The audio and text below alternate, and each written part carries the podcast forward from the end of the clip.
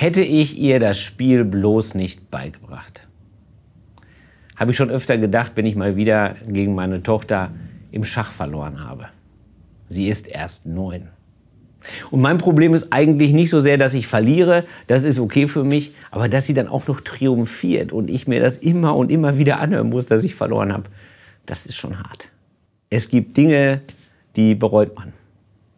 Und trotzdem bin ich auch dankbar für unsere gemeinsamen Schachspiele, nicht nur, weil wir so ein Vater-Tochter-Ding haben, sondern weil man manchmal auch so einen ganz weisen Gedanken von ihr hört. Und einer davon war, dass sie gesagt hat, irgendwie hat Schach doch viel mit unserem Leben zu tun. Und wie ich diesen Satz höre, da denke ich, ja, das stimmt auch. Da sagst du was, das ist wirklich wahr, weil man am Anfang des Lebens und des Spiels Möglichkeiten hat ohne Ende. So viele Möglichkeiten, dass sie sich im Grunde genommen gegenseitig im Weg stehen. Und dann trifft man Entscheidungen und spielt eine Eröffnung und setzt Figuren und setzt noch mehr Figuren. Und mit jeder Entscheidung, die man trifft, fallen auch Möglichkeiten weg. Eine Entscheidung für etwas ist auch immer eine Entscheidung gegen etwas. Und so werden die Optionen im Laufe der Zeit weniger und weniger und weniger. Und die Möglichkeiten und die Entscheidungen werden weniger. Und am Ende, wenn es dumm kommt, stehst du alleine da. Und dann geht es uns wie dem König, der wichtigsten Figur im Leben, die ist zwar zuletzt da, aber sie kann immer nur einen Schritt in jede Richtung setzen. Unser Radius wird irgendwann immer kleiner und die Möglichkeiten werden immer weniger. Und dann stehen wir an dem Punkt und fragen uns, habe ich das eigentlich richtig gemacht?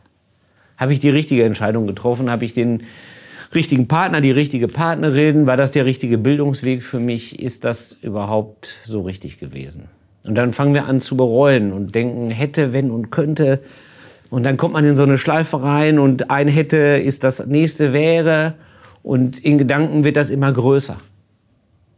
Und dann denkt man plötzlich, hätte ich nur mehr Klavier geübt, dann wäre mein ganzes Leben anders verlaufen. Und ein Lächeln, was man mal irgendwann gesehen hat vor zig Jahren, das wird dann zur großen Liebe des Lebens, die man verpasst hat.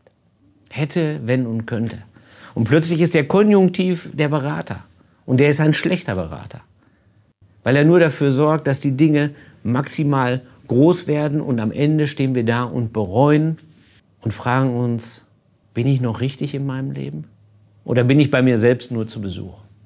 In einem Artikel über falsche Lebensentscheidungen habe ich ein Zitat einer Frau gefunden, die hat mit 37 so ein Fazit gezogen und hat gesagt, die Reue ist ein dumpfes Gefühl und der Drang nach einer Zeitmaschine.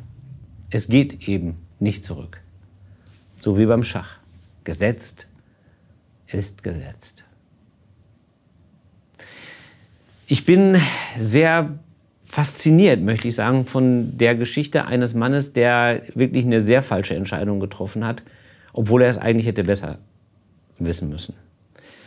Und ich interessiere mich deshalb so für ihn, weil er so vielschichtig ist und weil man über ihn Dinge erfährt, über ihn Dinge erfährt, die man sonst nicht so viel erfährt über Menschen aus der Antike. Zum Beispiel, dass er in der Öffentlichkeit geweint hat, was damals sicherlich mehr als selten war. Ich meine Petrus, den Klassenprimus, den ersten Jünger von Jesus, der nicht nur der Erste war, den er berufen hat, sondern der in allem der Erste sein wollte. Der immer diesen gemacht hat, wenn Jesus eine Frage gestellt hat. Der immer aufgesprungen ist, wenn er was brauchte, der als Erster da war und als Letzter gegangen ist. So ungefähr muss man den sich vorstellen. Der trifft auch eine Entscheidung, und zwar eine richtig, richtig falsche. Er verrät Jesus. Jesus hatte ihm das schon angekündigt, bevor der Hahn kräht, wirst du mich dreimal verraten haben. Petrus hat natürlich gesagt, nein, nein, nein, nein, nein, nein, nein, das passiert mir nicht. Und dann wird Jesus verhaftet und abgeführt und verhört. Und Petrus geht mit, immer in Hörweite. Und dann wird er gefragt, sag mal, du gehörst doch auch zu dem, oder? Und dreimal sagt er, nein. Und Jesus kann das alles hören. Und er weiß natürlich, dass er einen Fehler begangen hat. Und es heißt von ihm, und Petrus lief hinaus und weinte heftig. Das ist Reue. Und das ist vielleicht das Einzige, was er richtig macht in dieser Situation, sich nicht einzureden, ach, die Umstände waren so. ich konnte es nicht besser, sondern dass er es wirklich bereut. Und dann sieht und hört man nichts von Petrus, 40 Tage. Er schämt sich so, dass er nicht nochmal zu Jesus hingeht, als er am Kreuz ist. Andere tun das ja. Er tut es aber nicht, wahrscheinlich weil er Sorge hat, dass es ihm wieder passiert, dass er wieder gefragt wird und er den gleichen Fehler wieder macht. So wie wir unsere Fehler auch ständig wiederholen. 40 Tage lesen wir nichts von ihm im Grunde genommen. Also die sind dazwischen. Und dann plötzlich in der Apostelgeschichte taucht Petrus wieder auf und da ist er wieder der Alte. Das finde ich so faszinierend. Er ist wieder der Alte. Der ist der Kreis der Apostel und der unglückliche Judas, den gibt es nicht mehr, der ist, gehört da nicht mehr zu. Und diese Position, die muss nachbesetzt werden und den Prozess, den leitet Petrus. Natürlich, da ist er wieder da. Und die Frage ist, was ist dazwischen passiert? Was ist dazwischen passiert, dass aus dem Unglücklichen, der weint, einer wird, der wieder Verantwortung übernehmen kann. Und mehr noch, der sogar diese Geschichte von seinem eigenen Versagen anderen erzählt. Denn in dieser Geschichte bei dem Verhör, da gibt es keinen anderen Christen in der Nähe. Da gibt es niemanden, der diese Geschichte hätte überliefern können. Nur Petrus selber. Woher nimmt er die Stärke, die anderen wieder anzuführen und selbst wieder die Größe zu haben, von seinem eigenen Versagen, von seinen eigenen Fehlentscheidungen zu berichten. Auferstehung. Dazwischen liegt die Auferstehung. Er trifft den Auferstandenen und das ändert alles. Aber was heißt das genau? Was heißt das genau für unseren, für unseren Zusammenhang? Wenn Jesus aufersteht und das alles stimmt und wir mit ihm, dann ist das der Gamechanger.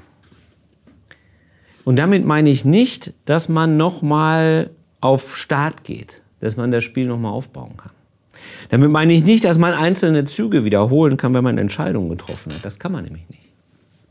Ich meine auch nicht, dass sich die Regeln ändern und die Figuren mit einmal irgendwie tausend Sachen können, die sie vorher nicht konnten. Sondern die Auferstehung sorgt dafür, dass das Spielfeld ein anderes ist. Denn unser Spielfeld ist nicht das Leben sondern die Ewigkeit. Und das hat Auswirkungen auf unsere Entscheidung. Wir bereuen unsere Entscheidung immer an dem Punkt, wo wir merken, es geht nicht mehr zurück. Und an dem Punkt, es geht nicht mehr zurück, kommen wir deswegen, weil es den Tod gibt. Lebensentscheidungen sind kleine Tode. Vor allen Dingen falsche Entscheidungen, die wir bereuen, sind kleine Tode. Aber durch die Auferstehung gibt es die so nicht mehr sondern es gibt nur noch Schritte in die Zukunft.